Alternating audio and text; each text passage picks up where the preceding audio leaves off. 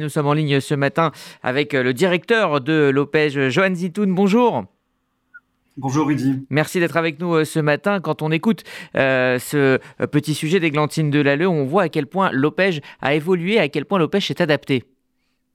Oui, merci beaucoup pour cette, cette ce, rappel historique. De, l'origine à aujourd'hui, l'OPEJ a toujours eu à cœur et à souhait de, de répondre aux besoins de la société. C'était d'abord évidemment les enfants juifs, et ça l'est toujours il faut le rappeler à nos auditeurs, mais c'est évidemment aussi toute une démarche euh, vers toutes les souffrances qui aujourd'hui traversent notre société française. Donc effectivement, il y a une belle adaptation de cette œuvre qui aujourd'hui continue son travail euh, jour après jour auprès des enfants et des familles. Euh, à quel point la tzedaka est importante pour, pour l'OPEJ D'abord, il faut rappeler que l'argent permet de faire du bien.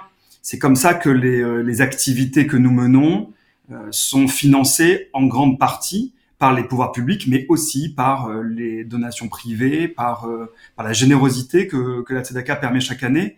Et puis elle est importante à un autre niveau, c'est-à-dire que lorsque l'on est mobilisé auprès des enjeux actuels que l'on rencontre dans les écoles juives, dans les mouvements de jeunesse, dans les différentes communautés pas qu'en France, enfin pas qu'en Île-de-France, pardon, mais aussi dans toute la France, parce que l'OPEJ aussi a une préoccupation euh, nationale. C'est aussi une manière de concourir à, euh, à un mieux-être, à un mieux grandir des enfants qui sont en toute France. Donc la Tzedaka, c'est une manière aussi un peu de réparer le monde. Je rappelle toujours que l'OPEJ, dans son histoire juive, a cette valeur fondamentale qui est le tikkun olam, qui est la réparation de là où il y a malheureusement des brèches, euh, des dysfonctionnements, où il y a des écarts, et on ne peut pas laisser sur le bord de la route des enfants et des familles.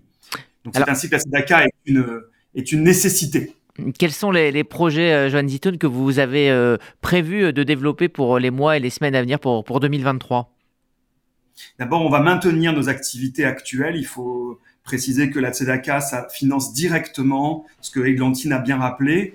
Euh, c'est d'abord des logements étudiants pour des jeunes qui ne peuvent pas se loger à Paris. Et on sait ô combien la difficulté à Paris pour se loger, elle est, elle est difficile pour ces jeunes étudiants qui sont dans des parcours universitaires d'excellence.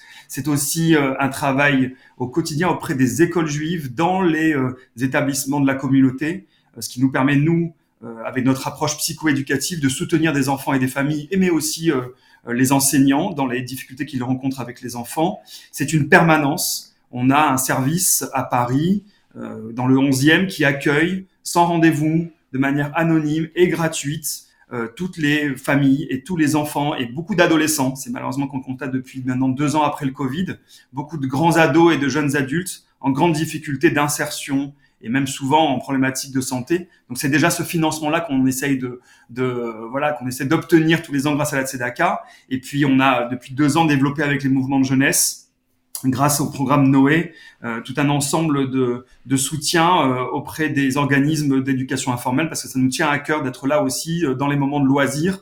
Mais les vacances des mouvements jeunesse, c'est pas toujours du loisir, c'est aussi des difficultés sociales et éducatives.